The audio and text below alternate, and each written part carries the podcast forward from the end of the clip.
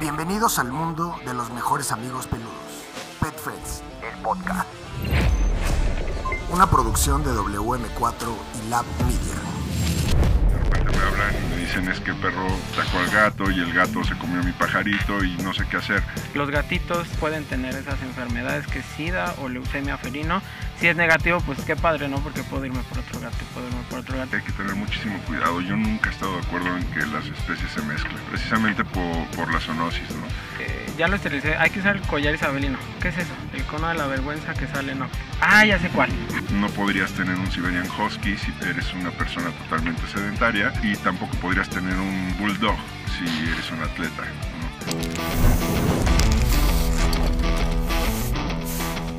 Hola, hola, ¿qué tal? Bienvenidos y bienvenidas a Pets Friends, un espacio para todos los amantes de las mascotas. En este espacio vamos a estar explorando ese maravilloso mundo que traen nuestros amigos peluditos. No solamente vamos a hablar de toda la felicidad que traen a nuestras vidas, sino también de todo lo que tiene que ver con su alimentación, cuidado, salud y garantizar una tenencia responsable. Además, quiero contarles que en estos programas vamos a tener para todos nuestros oyentes unas sorpresas y unos obsequios, así que estén muy pendientes y bienvenidos a este viaje que inicia hoy con Pets Friends.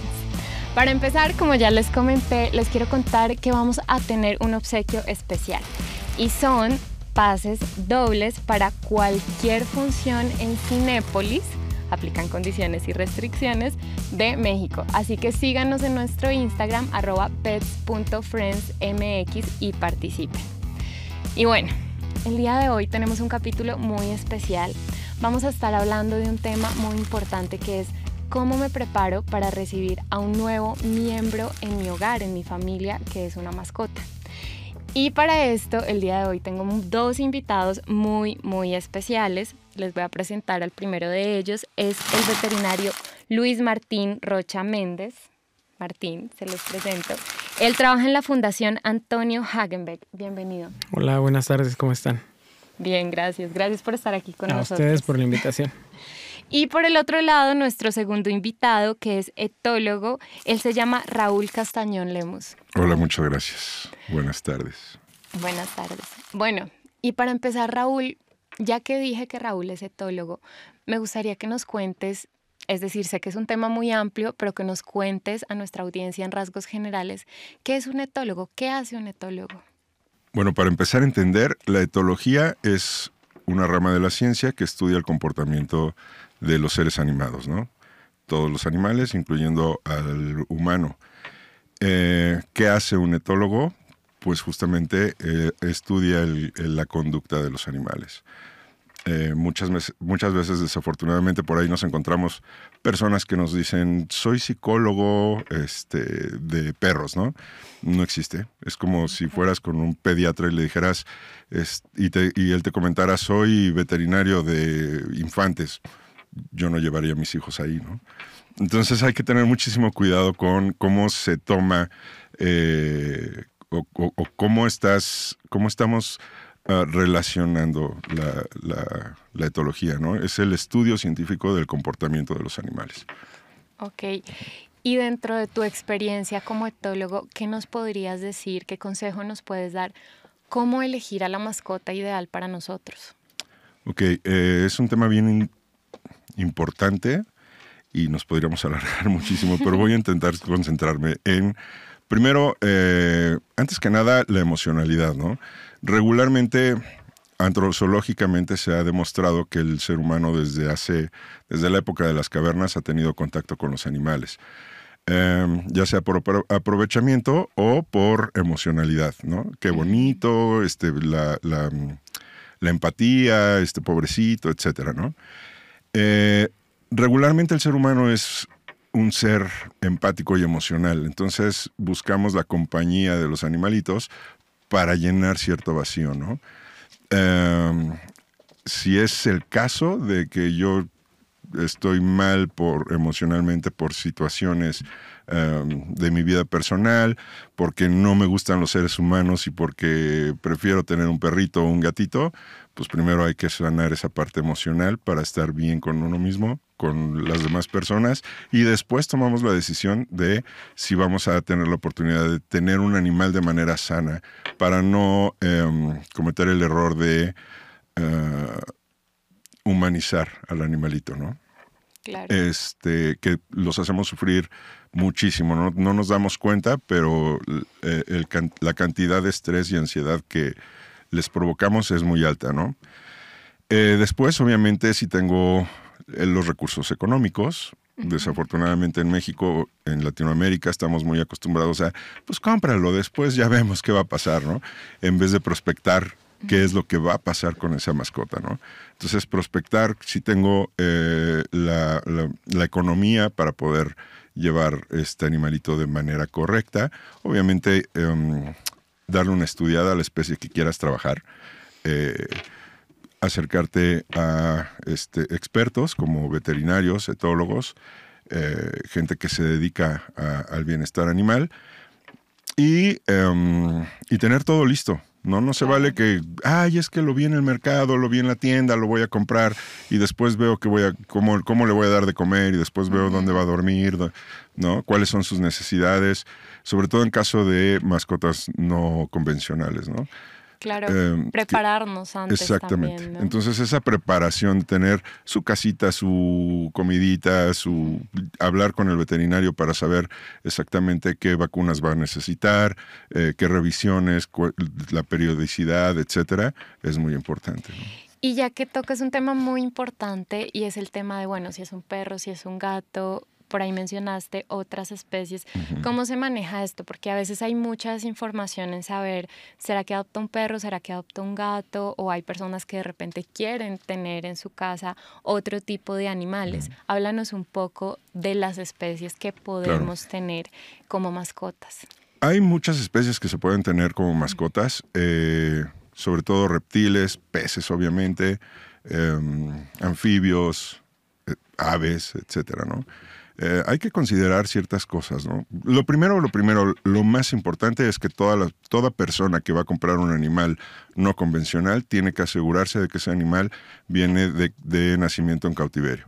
¿Y cómo lo voy a hacer? Eh, me tienen que dar una nota, en una factura, en donde viene el número de, el nombre y número de PIMS.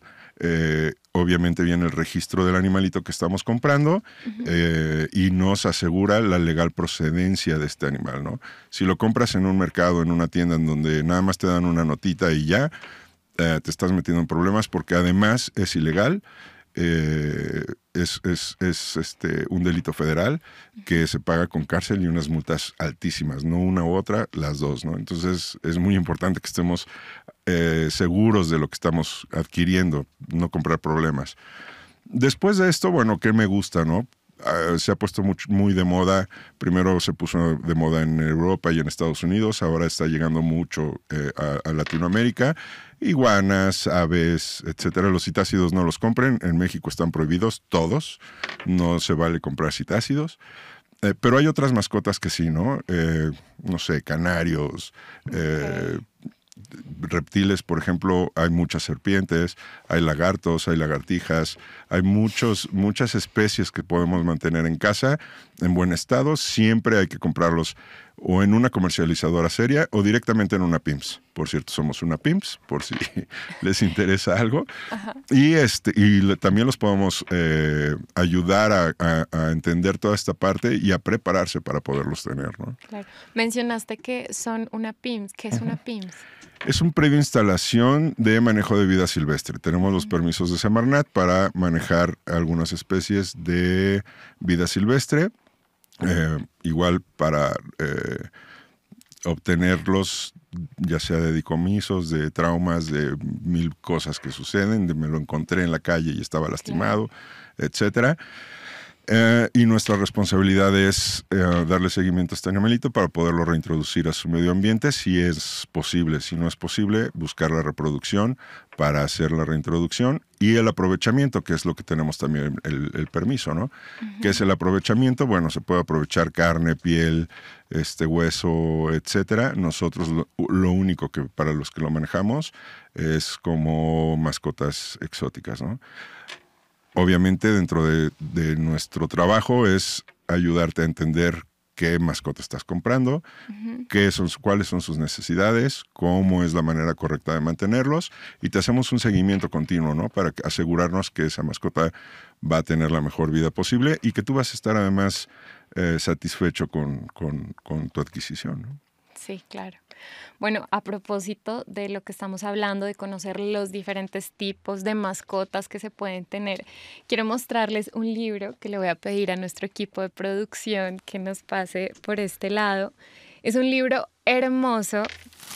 Aquí lo pueden ver, se llama Miau, la vida de Evangelino. Con este libro ustedes van a ver unas ilustraciones maravillosas, primero que todo, es de la editorial Penguin, aquí pueden verlas. Aquí vemos un poco de historia sobre los gatos, de datos curiosos y sin duda es un libro que le encantaría tanto a un amante de los gatos como si ustedes que están escuchándonos y viéndonos están pensando a lo mejor en adoptar un gato. Así que quédense porque más adelante les voy a contar cómo pueden recibir este obsequio. Y bueno, continuando con nuestro tema, me gustaría ahora, ahora, Martín, que habláramos un poquito del tema de las vacunas.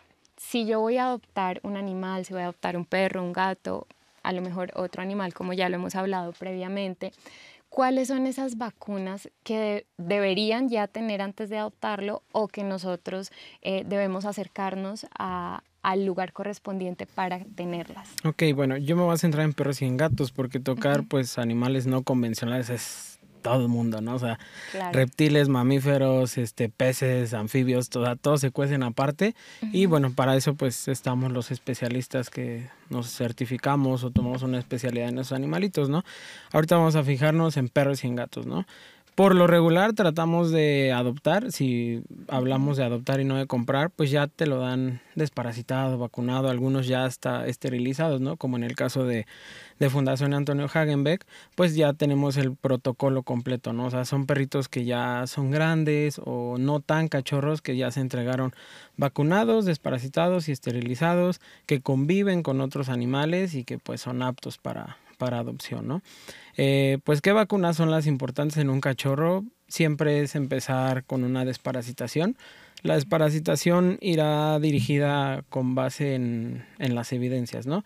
Haces un estudio de heces, qué tipo de parásito encontraste. Ah, bueno, pues me voy por un cesto de un hemátodo, una coccidia, ¿no? Después, de eso estamos hablando como al mes y medio, dos meses. Empezamos con una vacuna pupi, que es la que nos va a proteger contra parvovirus y el famoso distemper o moquillo, ¿no? Después ahí ah, dependerá el protocolo de cada médico. Hay algunos que lo ponen cada siete días, hay unos que lo ponen cada diez. Lo correcto es que sea cada 15 por algo que se llama ventana inmunológica y ya empiezas con vacuna sextuple. Refuerzas la sextuple a los 15 días, después bordetela y después rabia. Y ya que está completo, lo esterilizas, ¿no? Si ya es un perrito que se va a esterilizar. Si es un gato, siempre empezar con algo que se llama prueba de leucemia, ¿sale? Los gatitos, eh, pues pueden tener esas enfermedades que SIDA o leucemia felino, nada que ver con el SIDA humano, con la leucemia humana, no se transmiten ni a perros ni a humanos, cada uno lo tiene por cual, pero siempre hay que saber si es positivo, pues desafortunadamente solamente vas a poder tener un gato o pues buscas otro gato positivo, ¿no? Y ya que convivan juntos. Si es negativo, pues qué padre, ¿no? Porque puedo irme por otro gato y puedo irme por otro gato. Siempre y cuando, como dice eh, este Raúl, encaminado a tu espacio, ¿no? ¿Qué quieres? Nunca ser un coleccionista de animales, ¿no? Entonces el gatito negativo hacia leucemia, te vas por la vacuna triple felina. Después refuerzas triple felina, rabia y leucemia y esterilizas, ¿no? Esos son como los principales protocolos a seguir con perros y gatos. Ok. Y, por ejemplo, en temas de desparasitación, ¿qué desparasitante se usa? ¿Hay, digamos, algo predilecto, una composición, un componente que deban tener? ¿Cada cuánto se hace si ya es adulto la mascota que tengo? ¿Cómo funciona esto? Pues como te decía, la primera revisión, pues historia clínica, cómo está, de dónde lo agarraron, cómo quiénes son sus papás, si es que lo conocen, empezar con la desparasitación. Por lo regular siempre son perritos o gatitos que dicen, le vi un arrocito caminándole por la cola. Dice, ah, bueno, ya sé que ese parásito se llama Dipilidium, que lo transmite la pulga y vamos a dar vitamina T porque es gato y ese le pega duro a este, a este parásito, ¿no? O si sabe que hizo popó como un fideo. Ah, bueno, pues sabes que es un gusano redondo y utilizas otro tipo de desparasitante, ¿no? Siempre va encaminado al tipo de parásito que tengamos. Ahora, la frecuencia dependerá de cuántos animales tengas en casa o con cuántos animales convivas. Antes era cada seis meses, Ahora es cada cuatro a tres meses. ¿Por qué? Porque tenemos más de dos o tres perros en casa, porque van al parque, porque van a guarderías, ¿no? Entonces, así reducimos eh, que se pueda contagiar de, de, algún parásito interno y externo, pues por lo regular son cada tres meses. Las pipetas o ciertas pastillas, solamente hay un collar seguro en el mercado que te protege ocho meses y está súper padre ese collar, ¿no? Porque no es mm. tóxico para el animal, a diferencia de los que te venden en cualquier lado. ¿Y esos collares cómo funcionan? Se activan con el calor del, de la mascota. Tú se lo pones y en ese momento se activa, genera una capa pues insecticida en todo el animal. Lo padre, ¿cuál es? Que si se sube la, la pulga o la garrapata, se muere intoxicado. No necesita morder al animal para intoxicarse como mm. todos los demás. Y justo en la mordida es, por ejemplo, donde las garrapatas transmiten enfermedades. Claro, y mira que me parece muy interesante algo que mencionaste y es el tema de a lo mejor ya tengo una mascota y quiero adoptar otra, ¿no? Allí las preparaciones cambian un poco porque debo considerar este la mascota que ya me acompaña, ¿no? ¿Cómo, cómo, ¿Qué opinas, Raúl? ¿Cómo hacemos esta transición en caso de cuando yo ya tengo, por ejemplo, un gatito en mi hogar y quiero adoptar un segundo gato? O perro. Ah, cuando, cuando es una misma especie, en realidad, pues nada más revisar la personalidad de cada, de cada individuo, ¿no? Este, obviamente saber si estoy apto para poder tener más. Claro. Eh, y, bueno, pero cuando es multiespecie hay que tener muchísimo cuidado. Yo nunca he estado de acuerdo en que las especies se mezclen, precisamente por, por la zoonosis, ¿no? Se contagian unos a otros, eh, muchos no son compatibles. Hay una etapa de que se llama imprime, o nosotros le llamamos imprime, eh, que en cada especie es diferente, ¿no? Por ejemplo, en el ser humano es desde los pocos meses hasta los 16, 17 años. En los perros es entre la tercera semana hasta la semana 14 aproximadamente, en donde aprenden a desarrollarse dentro de un mismo medio ambiente. Entonces mucha gente me dice, ah, pero yo tengo un perro, un pájaro, un gatito y un ratón pues qué padre, ¿no? Te funcionó porque a lo mejor por chiripazo los, los acostumbraste a eh, convivir dentro de esa etapa en la que ellos aprenden absolutamente todo lo que va a ser su medio ambiente, ¿no? Pero mucha gente quiere copiar la misma situación y de repente me hablan y me dicen es que el perro atacó al gato y el gato se comió a mi pajarito y no sé qué hacer es que es una situación bien compleja, ¿no? no para mí siempre ha sido una muy mala idea tener eh, multiespecies, ¿no? A menos que sean eh, especies que requieren un encierro, como un terrario, un, no sé, un acuario, este, un vivario, ¿no? Entonces los podamos tener separados. Y regularmente, por ejemplo, en nuestra PIMS tenemos habitación por especie, ¿no? No las mezclamos. ¿Por qué? Justamente porque puede haber ahí contagios, puede haber situaciones complicadas, ¿no? Entonces, eso sería lo adecuado. Claro.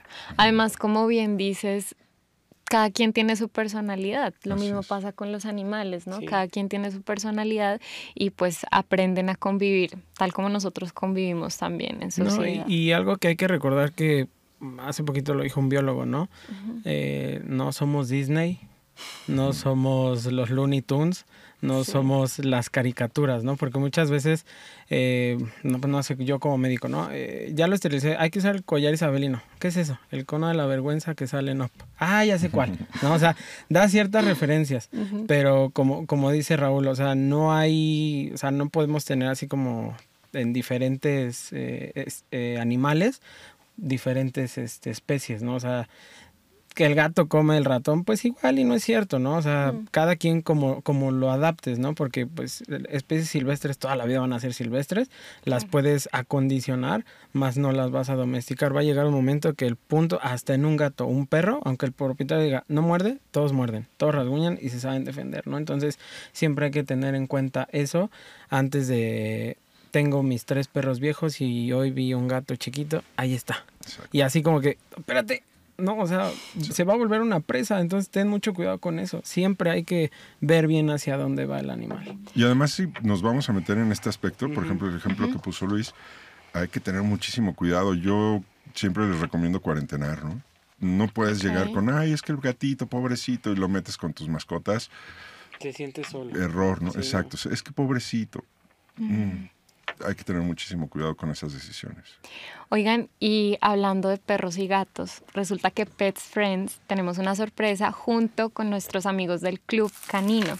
Y es una clase, no solo una, vamos a dar una clase en cada una de las sedes del Club Canino una en Querétaro, una en México y una en Zamora, Michoacán, de adiestramiento para canes. Así que una vez más les recuerdo, sigan nuestras redes sociales, estén atentos a este capítulo porque les vamos a estar informando cómo pueden adquirir esta clase de adiestramiento gratuita. Y bueno, continuando con nuestro tema, hablemos puntualmente del espacio. Raúl, por favor, ¿Cómo debo adecuar mi espacio y cuál es el, espacio que debo tener en mi hogar para recibir una mascota? Es que depende de la especie, ¿no? Por ejemplo, un perro, mucha gente se, acerca a mí diciéndome, tengo un jardín de 700 metros y me encantaría tener un perro grande. Al perro no importa si tiene 700 metros o 3 metros. El perro es 100% sociable y va a estar parado o acostado en la puerta esperando a que alguien le haga caso, ¿no? Entonces tenemos que empezar por cuáles son tus actividades diarias, ¿no? Si eres una persona eh, que hace mucho deporte, por ejemplo, que eres muy activo, o eres una persona sedentaria que trabaja desde casa. No podrías tener un Siberian Husky si eres una persona totalmente sedentaria, eh, y, tampoco podrías tener un um, Bulldog si eres un atleta, ¿no? Eh, entonces hay que tener mucho cuidado con ese tipo de cosas. Y yo entiendo, como te comentaba anteriormente, eh, emocionalmente nos clavamos con el más bonito, con el más eh, pobrecito. El que está a la moda. Exacto, el mm. que está a la moda, ¿no? Y no nos fijamos en qué, cuáles son sus necesidades y si yo las puedo cumplir. Como ejemplo burdo, siempre les digo, es como encontrar, como querer una novia, ¿no? No digo, ay, mira qué bonita, me la voy a llevar a mi casa. No, tienes que conocerla, ver si son eh, similares en cuanto a personalidad, cultura, pensamiento, etcétera. Lo mismo sucede con los animales, ¿no? Eh, y desafortunadamente, bueno, afortunadamente para mí, pues se comete mucho, mucho ese error y tengo un chorro de trabajo, ¿no? Entonces, este, la gente me habla desesperada, es que no puedo con mi husky. Y vas a ver y pues no, eh, a lo mejor es una persona mayor, a lo mejor es una persona con sobrepeso, a lo mejor es una persona que no tiene tiempo para dedicarle al animal, ¿no? Entonces un husky no era una buena idea, ¿no? Y, este, y bueno, siempre hay que ver la personalidad. Yo los divido en tres diferentes... Eh, personalidades a, los perritos, obviamente hay muchas más, pero eh, son como las principales, ¿no? Cuando tengo, de hecho, un taller en donde les enseño a las personas a escoger a su mascota. Entonces, por ejemplo, en el caso de los perritos, eh, los, primero les explico todas las necesidades de un perro, ¿no? Cómo se comunica, cómo eh, todo, para que ellos estén conscientes de lo que va a suceder a partir de que tomen la decisión de adquirir un perrito. Ah, después les doy acompañamiento, ¿no? sea eh, adoptado o no, eh, los, acompaño hasta tres veces para eh, verificar que el animalito sea el correcto. ¿no? Sin embargo, puedo decir, bueno, hay tres personalidades. La primera regularmente va a ser el perrito que se te acerca inmediatamente, eh, quiere jugar o te ladra o tiene el primero un acto frente a tu presencia. ¿no? Ese perrito regularmente va a requerir un líder muy firme, ¿no? con mucha disciplina o se le puede em, aprovechar para guardicustodia y otros trabajos. ¿no? Eh, regularmente son perros que van a necesitar o que van a estar tratando de escalar en las, en las, en las em, jerarquías, entonces es complicado ahí que una persona sin el conocimiento y la uh, energía pueda, pueda dirigirlo, ¿no? El segundo es un perrito que se queda en medio y está esperando a que actúes. Ese, escoge ese, ¿no? Si eres una persona normal que quiere un perrito, escoge ese porque regularmente van a estar esperando a que tú hagas algo para ellos eh, responder a esa situación. ¿no? Y el tercero, pues es un perrito que se va a esconder y que va a tener eh, cierto, eh, ciertas reservas. A lo mejor te acercas y te gruñe o te ladra o se esconde más, no sé. esos perritos regularmente tienen una hipersensibilidad que hay que tener cuidado con ello porque requieren un trabajo especial estos perritos se pueden utilizar muchísimo para, por ejemplo, eh, detección, ¿no? Detección de enfermedades, detección de sustancias o de mil cosas, porque son hipersensibles.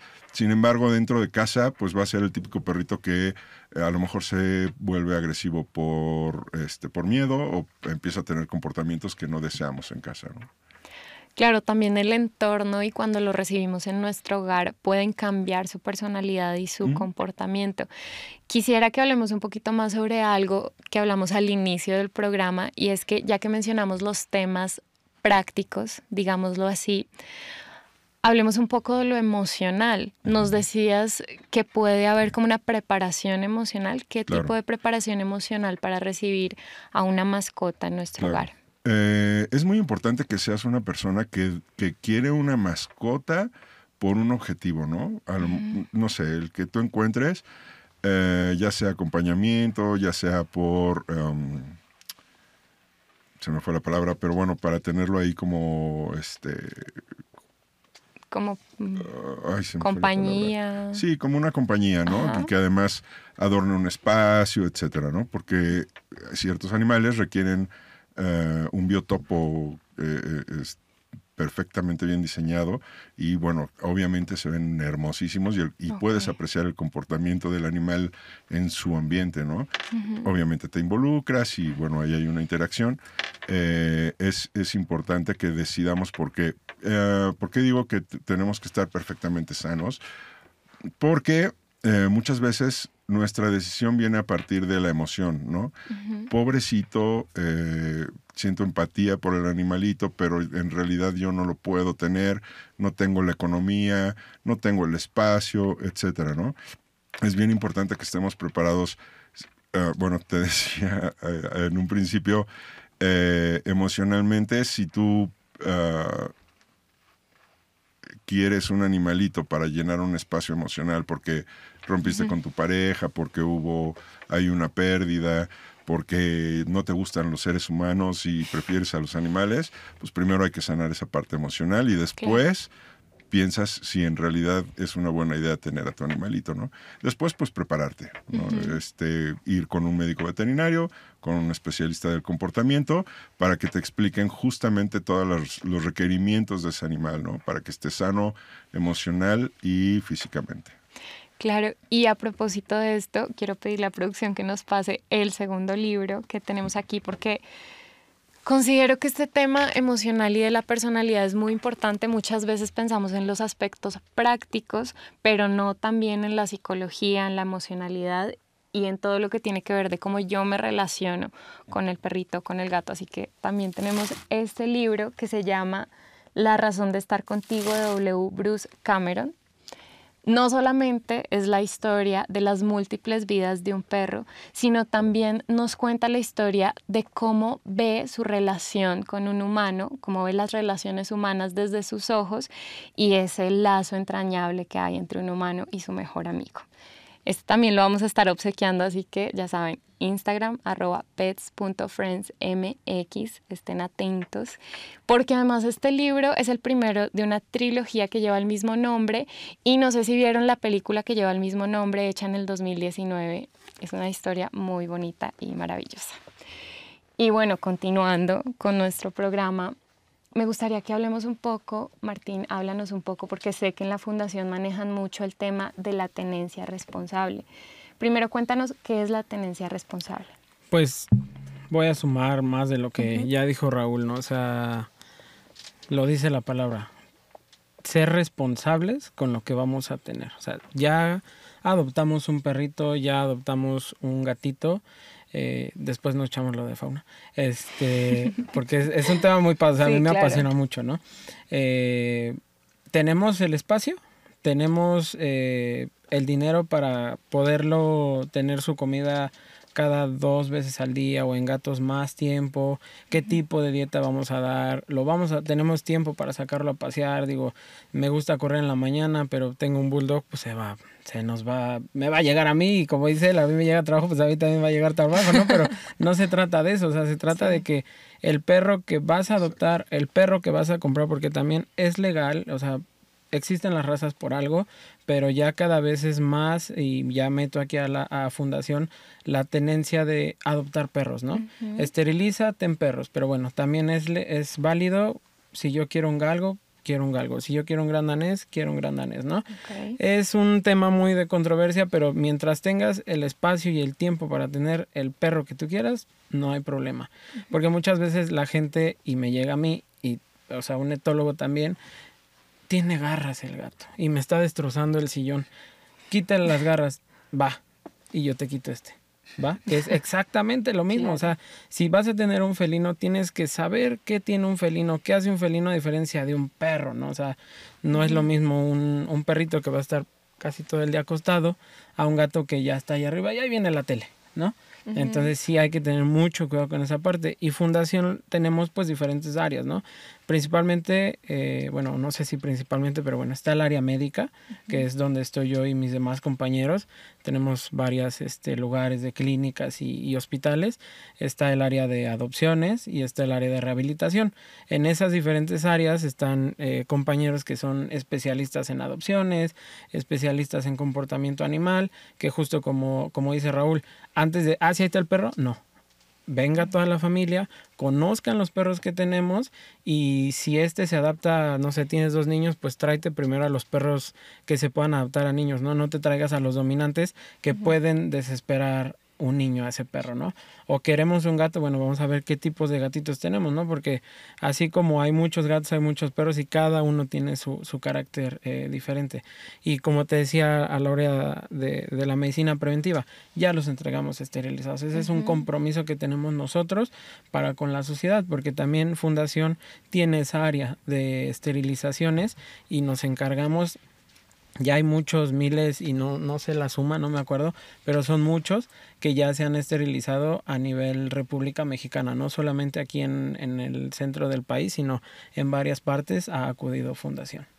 Es decir, ustedes tienen el espacio para que uno vaya si uno quiere adoptar, pero también si yo voy y llevo a mi perrito, a mi gatito, prestan la atención médica veterinaria y dan como una guía. Justamente, o sea, está la clínica y ahí donde tenemos la clínica tenemos un espacio donde tenemos perros que han sido rescatados de vía pública, que vienen de los antiguamente llamados antirrábicos y que se han ido rehabilitando con médicos, etólogos, este, especialistas en las áreas para poderlos dar en adopción con la gente. Más no recibimos perros de, oye, ya no puedo con él, toma, no. O sea, eso es algo que también es la tenencia responsable, ¿no? Ya tienes un perro, pero ya no puedo con él, pues busca qué herramienta antes de llamarle eutanasia hacer con él, ¿no? Porque a mí me han llegado perros y yo remito al etólogo, a Raúl le han llegado perros que son así que dices, wow, o sea, estoy aquí, está wow, wow, wow, wow, y pasa tal vez un año en terapia y ya es otro perro, ¿no?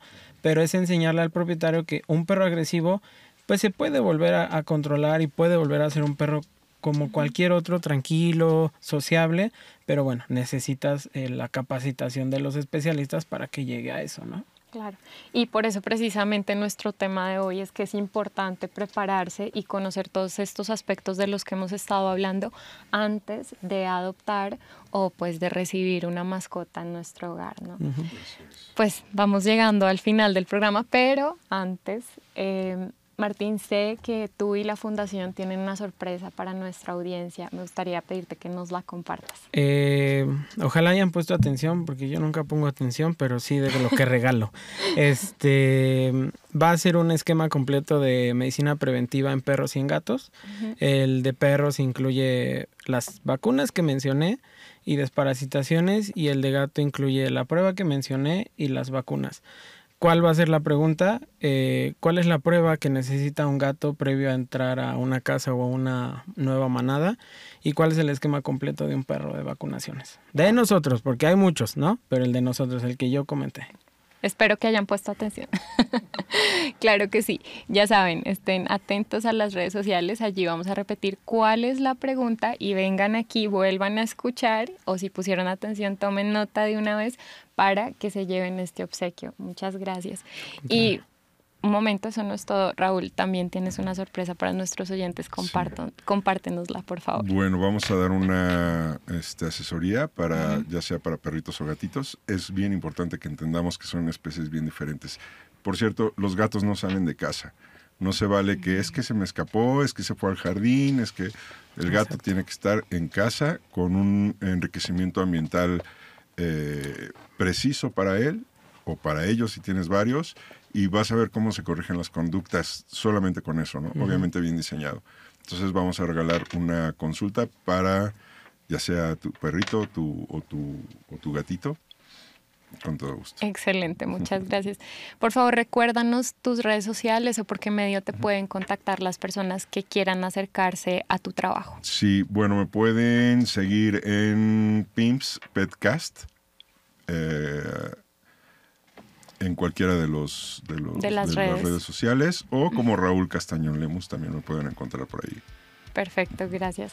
Martín, por favor, también compártenos tus redes y las de la fundación. Claro, mi red social eh, personal es Martín Roche 13, ahí se pueden divertir, hay cosas buenas, hay cosas malas, es mi vida diaria, pero las principales, pues las de fundación es fundación, es bueno, es FAH Rehabilitamos y FAH Adopta.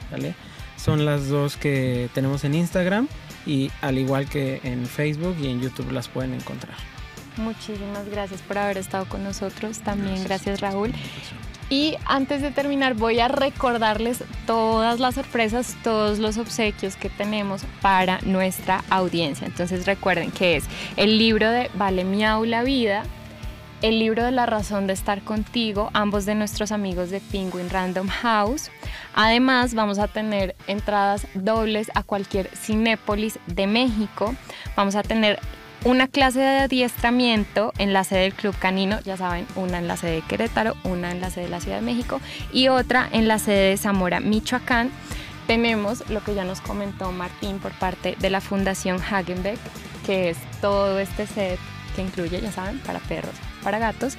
Y también vamos a tener la asesoría personalizada, ya sea para perros o para gatos, con el etólogo Raúl. Así que síganos en nuestro Instagram, estamos como arroba pets.friendsmx. Entren a nuestra página www .petsfriends.mx y participen y síganos en todos nuestros capítulos porque siempre estamos compartiendo consejos, hablamos de diferentes temas para ustedes que aman a las mascotas y siempre tenemos obsequios y sorpresas para ustedes. Muchísimas gracias por haber estado en este primer episodio. Yo soy Juliana, estoy feliz de estar aquí con ustedes. Los espero en el siguiente capítulo para que sigamos explorando este maravilloso mundo de las mascotas.